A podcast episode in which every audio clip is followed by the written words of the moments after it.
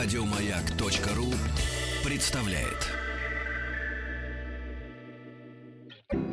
совместный проект радиостанции Маяк и телеканала Россия Культура. Белая студия.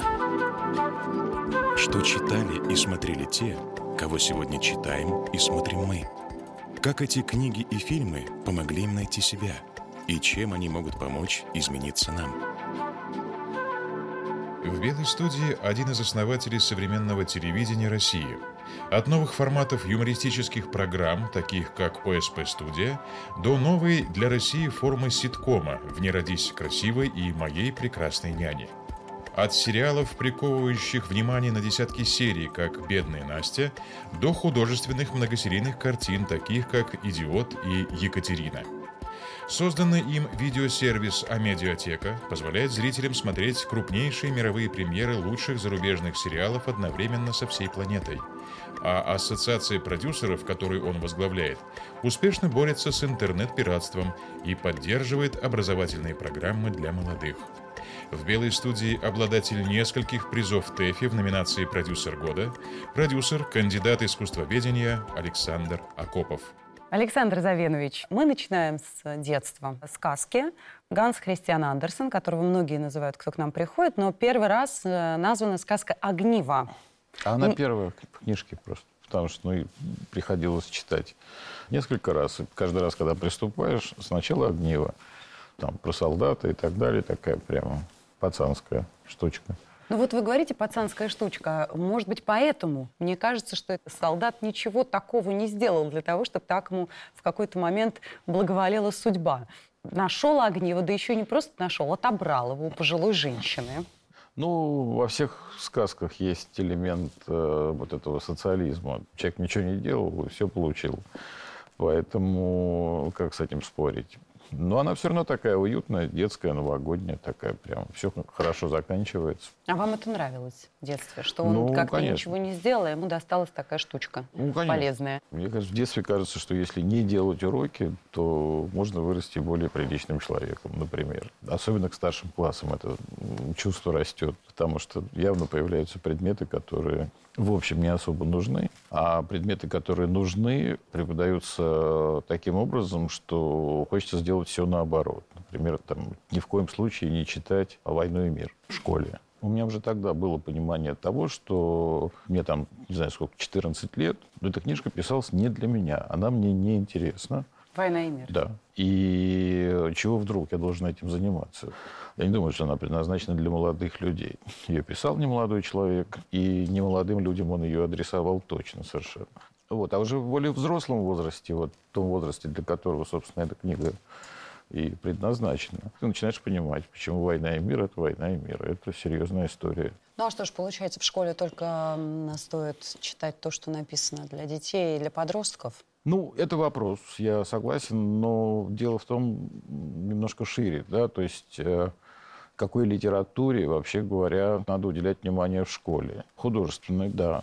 Но понятие художественной литературы гораздо шире, чем работы там, классиков. А потом я любил научную фантастику. А этого понятия задаешь учителю вопрос, а вы прочитали там Роберта Шекли, Айзека Азимова или там Ивана Ефремова, там, Кир Булычева.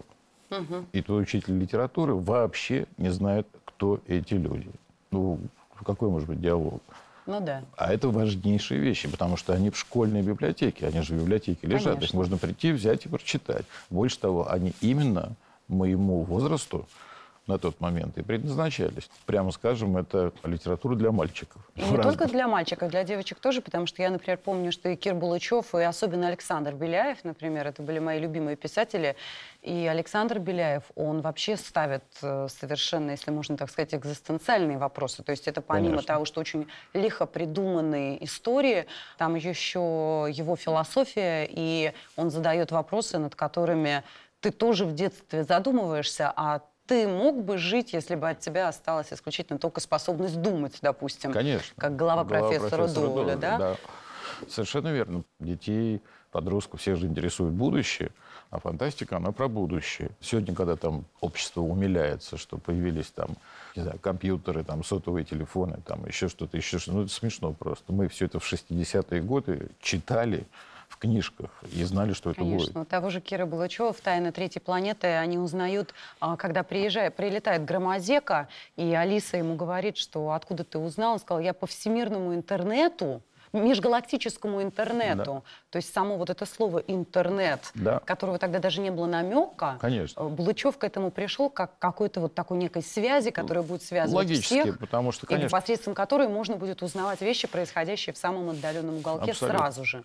Впрочем, я хочу сказать в защиту классической литературы, что, э, как мне кажется, здесь не только вопрос в том, чтобы отложить эти книги на попозже, а в том, что тот же роман «Война и мир» и многие другие великие произведения классической русской литературы, их можно детям подать таким образом, Конечно. что дети найдут в них что-то, что Конечно, соотносится с конечно. их интересами. Да, абсолютно. Это вопрос только о том, как об этом разговаривать со школьниками. Мне повезло, там я в английской школе учился, поэтому у нас там был Шекспир, Кристофер Марло и, Мгм, значит, мгм. еще целый ряд там персонажей, вплоть до Глсорси, которых мы тоже там чуть-чуть пунктиром прошли. Например, тоже «Над пропастью воржи» книжка, Конечно. мне кажется, великая именно для Да. вот этого возраста, которую обязательно надо давать читать всем детям в возрасте там 13-14 лет, потому что, мне кажется, они себя абсолютно все в состоянии как раз с главным героем а, Абсолютно. И это очень, соотнести. ну, даже и взрослым полезно, на самом деле, потому что там я как-то мне она попалась недавно, я что-то туда полез. Это вообще, на самом деле, да, вполне себе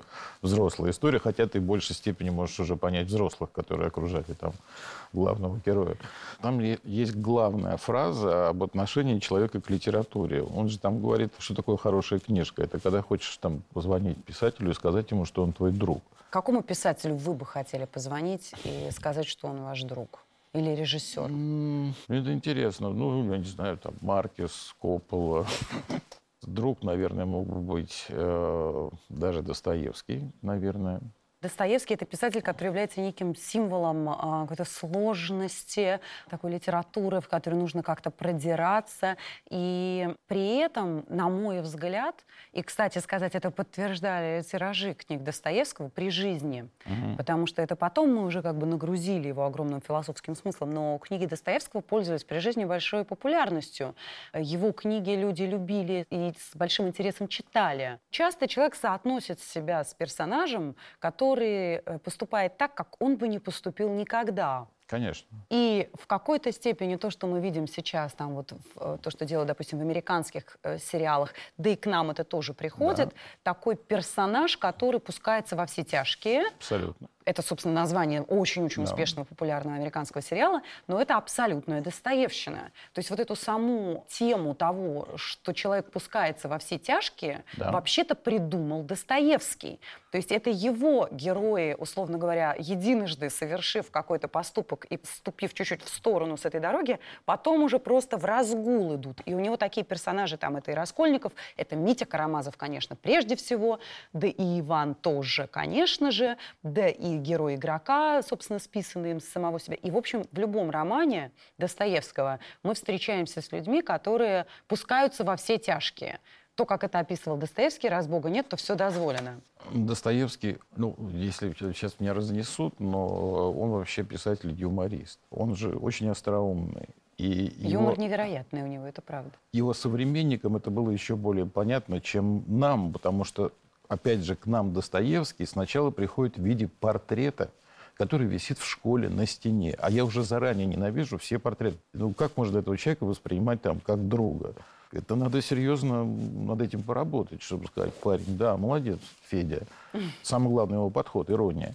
Зритель абсолютно безошибочно ответит вам, это Интересно интересно, или нет. Есть простейший, абсолютно понятный каждому живому человеку, вне зависимости от возраста, образования, национальности и так далее, вот этот вот штамп. Ключевое слово «интересно». Мне интересно, как живет босс мафии из художественного фильма «Крестный отец». Мне интересно, какие выводы я для себя могу сделать из его э, довольно красочной биографии. И то же самое касается всех остальных персонажей. Как ни странно, мы все равно себя с ними ассоциируем. Потому что там, даже если мы не ассоциируем себя целиком с персонажем, мы, тем не менее, можем себя поставить, например, в конкретную ситуацию. Но вы знаете, что интересно, что как раз вы даже как-то сказали про сериал «Во все тяжкие», угу. что человек не может себя ассоциировать с учителем химии, заболевшим раком и начавшим варить амфетамин.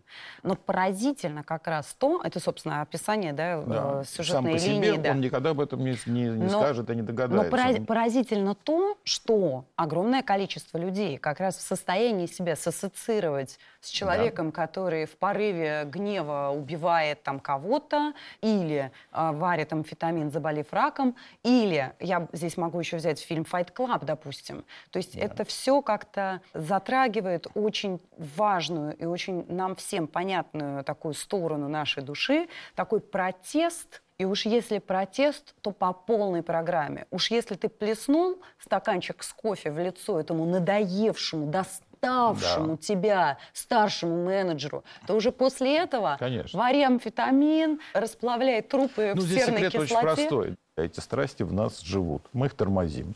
Поэтому, когда нам живо, интересно, это показывают с экрана, и эти вещи все произошли с человеком, похожего на меня. В любом случае, у него две ноги, две руки и так далее. Он очень похож на меня. Больше того, на примере фильма «Аватар» или там еще каких-то приличных фантастических фильмов, угу. человек в состоянии себя ассоциировать с синей обезьяной да. легко с динозавром, с белкой э, из ледникового периода, да, там, с львом и так далее. Почему? У всех этих э, существ есть эмоции, очень похожие на мои. Поэтому я могу себя ассоциировать даже с, вот, с, с океаном, который в Солярисе у... Думающий океан. Да, у, у Лема и у Тарковского. Если взять, например, «Аватар», такой полуфантастический или даже абсолютно фантастическую историю, мне кажется, что «Аватар», и почему это так успешно было. Это вообще такой фильм про кино, потому что, по большому счету, когда мы идем в кино, мы, собственно, и получаем некий аватар в виде персонажа, mm-hmm. которому мы можем сочувствовать, да. к которому нас талантливые создатели картины подключают вот да, всеми абсолютно. этими электродами. Да. И дальше вот этот, условно говоря, железный ли человек, или же там, не знаю, Джек Николсон в полете над гнездом кукушки, мы перепрыгиваем на эти два часа вот в этот аватар. Да. Мы уже мы не сидим в кресле в этот момент, мы там. Конечно. Особенно если режиссура не мешает потому что если сравнить кино с литературой, да, то литература же очень быстро превращается у нас в голове в кино. Мы представляем себе этих людей, там, ну, что-то может в больших деталях, что-то в меньших и так далее. Поэтому я лично всегда говорю, что если говорить о фильме, вот реальном, да, то желательно, чтобы режиссер не мешал человеку смотреть то кино, которое написано в сценарии. Совместный проект радиостанции «Маяк» и телеканала «Россия. Культура». Белая студия. В белой студии продюсер, кандидат искусствоведения Александр Акопов. Совместный проект радиостанции «Маяк» и телеканала «Россия. Культура». Белая студия. В белой студии продюсер, кандидат искусствоведения Александр Акопов когда человек рассказывает или режиссер рассказывает про себя, а режиссер всегда практически начинает рассказывать про себя, это теряет ту степень вот какой-то свободы, в которой зритель может додумать, Конечно. домыслить. Почему, наверное, самые великие образы, допустим, женские в литературе, написаны исключительно мужчинами? То есть, условно говоря, от мадам Бавари Анны Карениной до там, всех чеховских героинь, которые удавались ему гораздо лучше, чем мужчины. Женщины в пьесах Чехова намного интереснее, чем... Да, женщины вообще интереснее, если честно. Ну, вот что делает правильный там автор, режиссер и так далее. Действительно, вот те люди, которые приверженцы так называемого авторского кино, они пытаются себя там вылить на экран, да? Что делает правильный автор и правильный режиссер? Он деконструирует все эпизоды, которые были у него в жизни, все эмоции, которые он испытал, все картинки, которые... Он раскладывает это в шкафчики, разные, да, то есть он себя разбирает на части. Вот если такой эмоциональный, там, интеллектуальный багаж у человека есть, он тогда, ну, как бы не претендует на то, чтобы все это там свалить в одну кучу, там, рассказывать о себе и так далее. Но у человека достаточно эмоций для того, чтобы рассказывать там много разных историй в течение там всей жизни. Вы издали учебник, э, который вы называете лучшим учебником по кинодраматургии, и я, в общем, могу с вами согласиться, потому что это настолько внятная, ясная, четкая концепция, и его интересно прочитать просто любому человеку, без относительно того, пишете вы сценарий или нет, потому что это, в общем, просто отличная искусствоведческая книга помимо прочего. Да. Вы написали предисловие к э, этому учебнику. И, собственно, вот эта тема авторства в кино и того, что, например, европейское кино, пойдя по пути такого чрезмерного авторства, потеряло со временем зрителя, это то, что, наверное, для вас важно, потому что вы об этом очень так внятно Мгм. рассуждаете. Трагично ли это для европейского кино, что оно в какой-то момент пошло по другому пути? Это глобальная трагедия, это не просто европейская трагедия. Трагедия заключается в том, что кроме американского взгляда на мир никакого другого просто нет. Потому что весь мир смотрит американское кино и смотрит его так, как сняли американцы, про Америку и так далее. А с Европой действительно трагедия, да. Они абсолютно себя потеряли, потому что снимают кино не для зрителя. Причем совсем еще недавно это было совсем не так. Мы с вами вспомним прекрасные итальянские фильмы, массовые комедии, которые у нас смотрели, французские всякие там Луи де Фюнесы, там. Фантомасы и так далее. Пьер Ришар, да. Пьер Ришар. Потрясающий был массовый кинематограф, который умер, просто умер. Его нет. Люк Бессон этого воссоздать не смог. Он снимает американское кино. Поэтому, да, для нас принципиально важно. Но помимо этого есть еще какая-то универсальность в тех историях, которые рассказывают американцы. Да, совершенно верно. Потому что, условно говоря, от крестного отца и полета над гнездом кукушки до железного человека и аватара, Да. это все истории, которые одинаково близки и совершенно простому человеку, и вам тоже, Александр Завенович. Да, безусловно. Поэтому я всегда говорю, в чем принципиальная разница, там в предисловии об этом написано. Американское кино думает 90% времени о том, как быть интересной зрителю. Интересной не потому, что там кто-то прыгает голый, танцует, взрывается, убивается и так далее, а интересной ровно потому, что рассказчик эту историю выкладывает таким образом, что ты не можешь не слушать. Правильно изложенная хорошая Good история. story well told, как это Да. сказано. Good story well told. Да. А мы Хорошая история, прекрасно отлично с вами знаем, да, мы прекрасно с вами знаем, что любую хорошую историю можно запороть. Там есть отличная фраза Фрэнка Дэниела, что, собственно, вся сценарное мастерство складывается к тому, что это должна быть история интересного человека, который что-то очень хочет и испытывает трудности в получении этого. Да, совершенно верно. Этот элемент трудности в получении результата очень важен. Мы как раз разговаривали с Алексеем Немовым в Белой студии и пришли к тому, что великие спортивные достижения даже производят на нас впечатление гораздо больше тогда, когда спортсмену пришлось преодолеть себя для того, чтобы добиться результата, чем когда он обладает такими феноменальными способностями, что ему все А это дается. почти всегда, да. А это, кстати, ключ к правильному спортивному вещанию. У нас есть большая драма в стране. У нас в стране не любят спорт. И не смотрят его по телевизору. Почему? Кто виноват? Виноваты спортивные комментаторы, Мгм. которые не умеют создать драму из матча Амкар, там, не знаю, кто там на последнем месте, Крылья Совета. А как эта драма создается? А эта драма создается умелыми рассказчиками, заинтересованными. Человек, который смотрит и комментирует футбол, должен умирать от счастья, умирать от ужаса, возрождаться, преодолевать себя. Вы знаете, Там миллион историй, которые можно рассказать. И если их не рассказать, трибуны будут пустыми. Трибуны будут пустыми, денег не будет. То же самое с российской экономикой. Если вы не будете рассказывать про российскую экономику волшебные истории, которые хорошо развиваются и хорошо заканчиваются, она будет вот такая. Как они и думают. Она на самом деле гораздо лучше, чем они думают. Да? А это связано еще и с замечательной историей под названием э, «Образ предпринимателя в русской литературе». Мгм. возвращаясь к Достоевскому, Толстому и так далее. Вы за всю историю русской литературы не найдете ни одного приличного человека, который был бы предприниматель. Больше того, вся наша литература замечательная, она ровно о том, что деньги не главное. Это правда, они не главное. А дальше что? А работать-то кто-то должен вообще? Что-то делать надо? Ну, здесь еще, наверное, важен такой момент, вот если возвращаться к тому, какие истории рассказывают американцы, да, что у нас вообще успех — это не Чуть то... ли не позор. Да, не то чтобы Да. очень хорошо. Если ты добился успеха, как правило, ты, наверное, совершил какую-то подлость где-то. Да, это очень печально, потому что если мы что-то с этим не сделаем, проблемы со страной будут продолжаться. Но вы назвали книгу об успехе лучшей «Великий Гэтсби». Да. Это тоже, в общем-то, нельзя сказать, что Ну, человек это, моя, там... это моя личностная история, это моя личная история. Но я еще назвал Карнеги. Да. А что значит ваша личная история? Ну, мне очень понятен этот персонаж. Гэтсби? Да. То есть непосредственно для женщины Ну, или... Не то чтобы непосредственно для женщин, но мне очень понятен этот человек, я бы так сказал. Я понимаю, что если так допросить успешных мужчин, то там везде где-то окажется какая-то девочка в седьмом-девятом классе или дальше там по жизни, которая все равно там где-то фигурировала. Совместный проект радиостанции «Маяк» и телеканала «Россия. Культура». Белая студия. В белой студии продюсер, кандидат искусствоведения Александр Акопов. Совместный проект радиостанции «Маяк» и телеканала «Россия. Культура». Белая студия. В белой студии продюсер, кандидат искусствоведения Александр Акопов. Мне как раз казалось, что Дейзи для Гэтсби — это некий символ той другой жизни и того другого образа себя, в котором ему бы хотелось... Это так, но это еще и физический объект.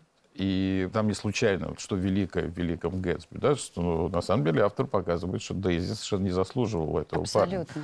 А, но при всем этом это совершенно не отменяет того факта, что он вот так построил свою жизнь. Суть просто в том, что Гэтсби хотел быть другим.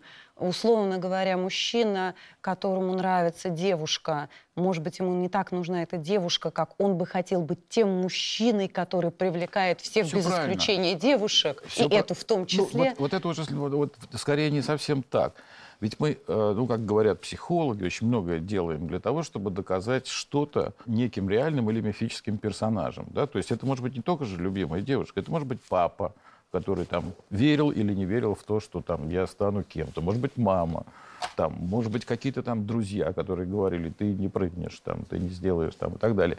То есть отрицать тот факт, что мы подсознательно, часто не отдавая себе в этом отчет, строим свою деятельность так, чтобы кому-то что-то доказать, это однозначно совершенно. Ну, в частности, в число этих персонажей мы входим сами. Ведь мы же очень часто хотим просто себе что-то доказать. Мы же тоже, в общем, участвуем в этом кругу людей. А вот какие-то такие конкретные штуки, э, когда вот там ты не верил, что ты это сделаешь, и сделал, да, там, ну, вот эта девочка к тебе относилась там снисходительно, отрицательно и так далее, тут она приходит говорит, какой же ты молодец. Но ведь и, собственно, Гэтсби-то тоже об этом. Оказывается, что это все не столь существенно, что как бы добившись того, что, как тебе казалось, будет важно, ты не получаешь абсолютно ничего. Ты устраиваешь безумные сумасшедшие вечеринки, на которых ты просто гость.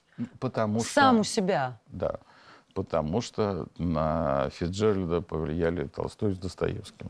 А, точно так же можно было бы... Ну, и потому что это драма, и потому что вот за- за- э, у, у Фитджеральда у самого судьба сложилась. Он очень похож на Гэтсби по жизни. И там его женщины тоже, в общем, там повлияли на него очень серьезно. Автор так захотел закончить историю. Это совершенно не означает, что она должна была так закончиться. Она могла закончиться совершенно по-другому, и вполне прилично, и, все, все могло быть в порядке.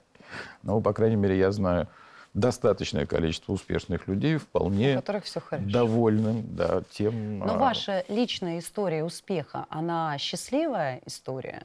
Ну да, Да, потому что, ну, как бы, мне не противно то, что я делал в течение всей жизни. Мне, в общем, вполне устраивает, как все складывается сейчас, и я примерно понимаю, что делать следующие, там, 100-150 лет. Это такое, вот вы сказали, что вы знаете, что делать в ближайшие 150 лет, но вообще-то люди очень часто, особенно кому есть чем заниматься, у кого есть, как бы, задачи, идеи и цели, в какой-то момент приходят э, вот эти мысли о том, что, а как вот физическое войдет в конфликт с э, желаемым, с, с идеями? Я не думаю. Я в основном занимаюсь, э, как бы у меня из всех э, мозг обычно работает. Поэтому мне кажется, что он будет нормально функционировать. Как если... голова профессора Доуля. Вполне, да. Это, это меня устроит. Я думаю, что это будет, будет функционировать. Нет. А вот этот вопрос, с которого мы тоже начинали, вот вы себе не задавали, когда читали голову профессора Доуля? А вы бы могли бы так жить, если бы не было? Ну, конечно, задавал. И, и что? Ну, первое впечатление было, что это круто. Вот так вот. Потому что, ну, все-таки это какое-то, знаете, соло такое по жизни. Там все обычные, а ты глава. Это же круто. Ну а так, вот как-то вот вы бы нашли смысл в том, чтобы... Да, абсолютно. Я могу часами находиться один в закрытой комнате, и мне есть чем заняться. Одна сплошная голова. Мы уже говорили в начале, говоря об огниве, что вот у нас есть такая некая социалистическая ориентированность. Угу. И вот мы затрагивали такую тему интеллигенции, класса как раз интеллектуалов, креативного класса. Это все немножко разные, на самом деле, да, понятия. Конечно, конечно, разные. Конечно. Вот. Но, тем не менее, вот об этой социалистической ориентированности вы тоже говорили, что у нас социалистически ну, смотрите, вот есть простая тема. В русской литературе нет персонажа такого правильного предпринимателя. Ну, казалось бы, что тебе, вот ты сидишь, занимаешься 15 лет сериалами, ну, сядь, напиши. Я не могу найти автора, который это пишет. То есть мы много раз пытались. У них выходят карикатуры. Это происходит потому, что они ненавидят этих людей. А ты все-таки должен персонажа как-то любить. У меня спрашивают, а почему вы не можете написать типа «Карточный домик»? Наши авторы воспринимают там, людей, которые находятся во власти, просто как неких там крутых, которые, конечно же, абсолютно незаслуженно туда попали, занимаются там исключительно воровством. И о чем о них разговаривают? Это социализм в худшем виде, который абсолютно изъел мозг отечественной интеллигенции. Вот эта драма, э, она, она серьезна очень, потому что, несмотря на вот это свое отношение к действительности, а все равно в России интеллигенция была, есть и будет оставаться контроллером всех процессоров, э, которые в стране существуют. А почему вот. это так? Почему нам а... это? Ведь это действительно такая столбовая наша Ведь история. Я, что еще важно? Что любой человек, даже вот условно говоря, из, простите, из рядов интеллигенции, да. мы очень часто сталкиваемся с тем, что человек, допустим, будучи одним из, и вдруг он испытал большой успех. Он тут же перестает быть своим. Да. Ты прежде всего должен сам правильно отвечать на вопрос, как дела. Вот я у одного своего товарища усвоил правильный, совершенно православный так сказать, ответ на вопрос «как дела?», который вписывается в идеологию Дейла Карнеги и так далее. Как дела? Грех жаловаться. Очень хорошо. То есть так часто я слышала эти слова, а сейчас я вот их прям слышу. Вот скажите, что это правильный ответ. Очень. Вот, мне кажется, в нашем обществе это может стать таким... Ключом. Ключом, вот прям вот угу. развернуть прямо общество лицом к успеху. Да, да. Ну, нельзя отвечать на вопрос, как дела? Да, тут плохо, там угу. и так далее. Кому ты нужен, спрашивается. Тебе не стыдно? Вот просто мне интересно. Это тоже великое понятие там, русской литературы. Стыд. Если ты на вопрос, как дела, отвечаешь, что у тебя все хреново, ну тебе не стыдно. У тебя две ноги, две руки, голова, высшее образование. Как у тебя может быть все плохо? Тебе не стыдно? Ну, ответь хотя бы, грех жаловаться. Еще важная тема, которая, я вот как-то даже и в связи с выборами, которые в Америке прошли сейчас, да. мне это пришло как-то на ум, что, в общем, это не наша только история. Какой-то разрыв между вот этим классом, Конечно. который форми- формирует как какие-то мнения, и людьми, которые... Дело в том, что вы прекрасно знаете американскую систему и культуру и так далее, что абсолютно все, и чем дальше, тем в более агрессивной манере, представители американской культуры и креативного класса, да. так скажем, от, условно говоря, знаменитых журналов, там, Vanity Fair, программ типа Saturday Night Live, там, и так далее, и так далее, и заканчивая Голливудом, и заканчивая все элиты интеллигенции, они все не просто поддерживали Клинтон, а они, в общем, высказывались однозначно относительно там Дональда Трампа. И американский народ сказал абсолютно свое слово. Причем, более того, некоторые люди специально впервые за там, многие годы пошли на выборы для того, чтобы да. э- это мнение высказать. Вот это противоречие, получается, что оно уже какое-то планетарного масштаба, что, условно говоря, вот закончилась история 20 века, когда люди шли за идеями. Да, конечно. И люди да. устали от этих да. идей, да. и они пошли туда, где да. им вносят, я бы так сказала, даже антиидеи. Да. То есть... Это очень интересная, правильная мысль. 20 век вообще характеризовался тем, что как бы идеи должны были стать производительной силой. Об этом говорил Маркс. Эта идея о том, что идеи главнее всего остального, она взорвалась, она полностью себя дискредитировала во всем мире. Интеллектуалы, к сожалению, заигрались. Они заигрались в очень многие игры, заигрались вот в этого демиурга, который может всем остальным рассказывать, как надо жить. Я сегодня меньше ненависти к богатым вижу среди там, обслуживающего персонала, там, пролетариев, которые, казалось бы, должны испытывать классовую ненависть угу. к богатым. Да, они, конечно, могут сказать, вон этот поехал там на Геландвагене, но у них я не вижу никакого желания взять виллы и этих людей уничтожить. А вот у интеллигенции такое желание почему-то есть. Да. Тут и надо, конечно, да, наше предпринимательское сообщество, там, я не знаю, половина суеверные, там, ты почему не рассказываешь? Ты же великий, я спрашиваю. Угу. У многих своих знакомых я знаю. И ты же великий. Почему ты о себе не рассказываешь? Они говорят, неприлично. Там, что люди скажут. Другой говорит, «Ну, сглазить можно. Третий говорит, а никто не рассказывает. И так далее. А вот знаете, еще это какая-то наша привычка, которая тоже появилась, прибедняться. Да. Это касается даже мало кто у нас, условно говоря, из артистов, которые, казалось бы, должны собой символизировать да. успех, да. да, мало кто из них в интервью, допустим, давая, удерживается от соблазна прибедниться и сказать, да, да. я такой же, я тут плачу по ночам в подушку. Да.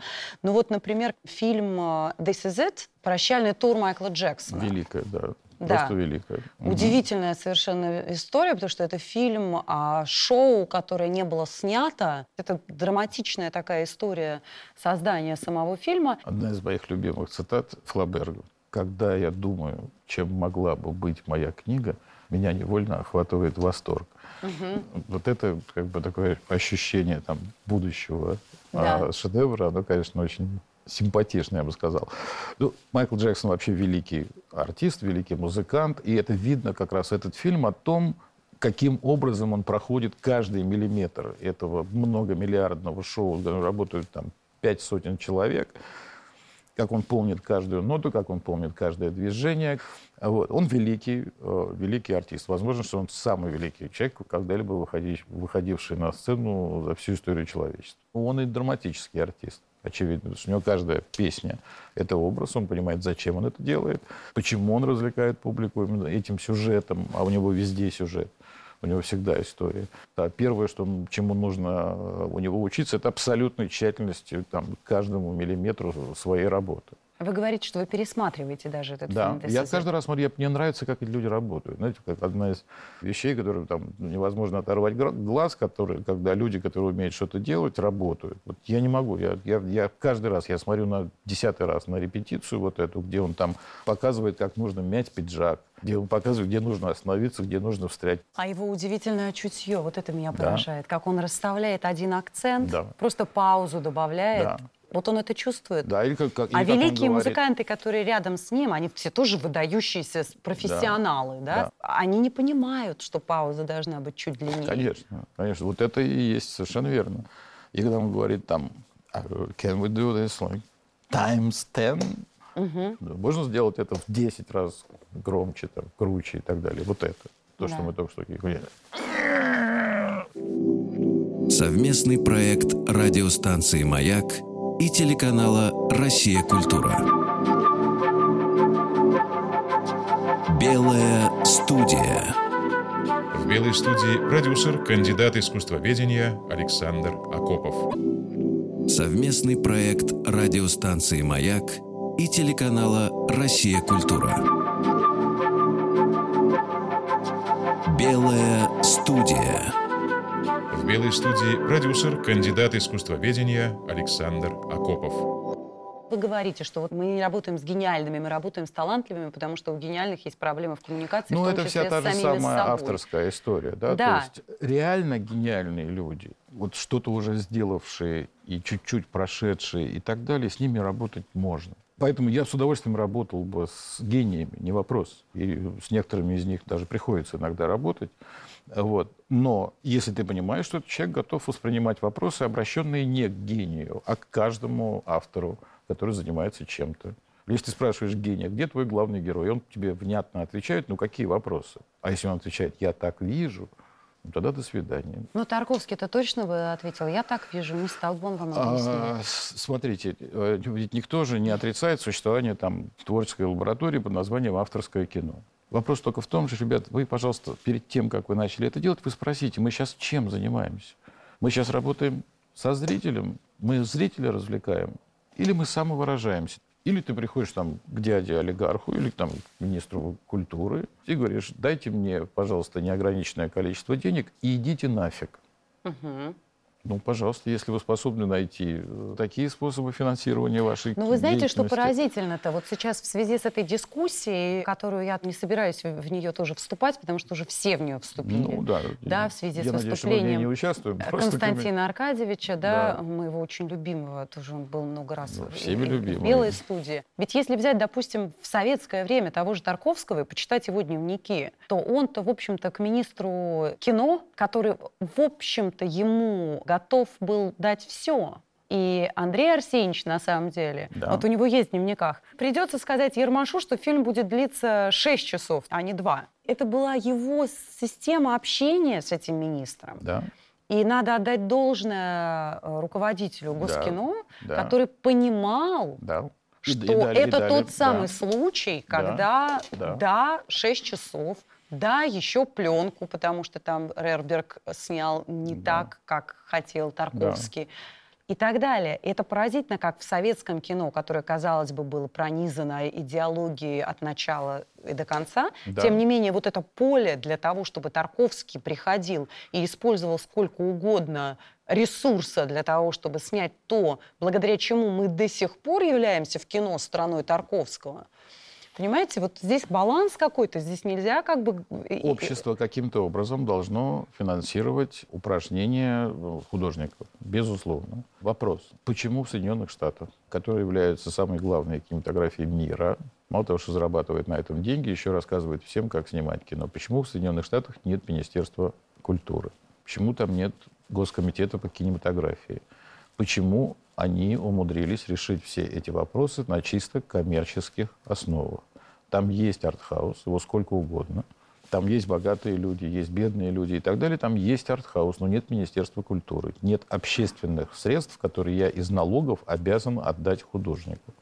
Вот и все. Может быть, это халява или ее предчувствие, ее возможность, даже теоретическая, скручивает мозги молодым ребятам, которые заканчивают там в ГИК и другие творческие вузы. Вы упомянули карточный домик. Это как раз э, благодаря и, и вашему замечательному ресурсу, который просто я не могу не назвать, а медиатека. Такой честный способ смотреть телевизионное кино, которое создано в мире. Вот на «Синей птице» э, конкурсе, который мы сейчас делаем, да, а, и у нас там новая Очень рубрика хороший, такая. кстати. Огромное спасибо. Там новая рубрика «Оратор». Ребята говорят о том, что их волнует. И вот один мальчик, говоря на такую тему «Цель оправдывает средства», упомянул как раз этот сериал «Карточный Мгм. домик». Это интересно, что уже такие вещи начинают формировать, в том числе и давать какую-то Да, пищу для конечно. размышлений молодых ребят. Я недавно посмотрел один сериал «Карточный домик».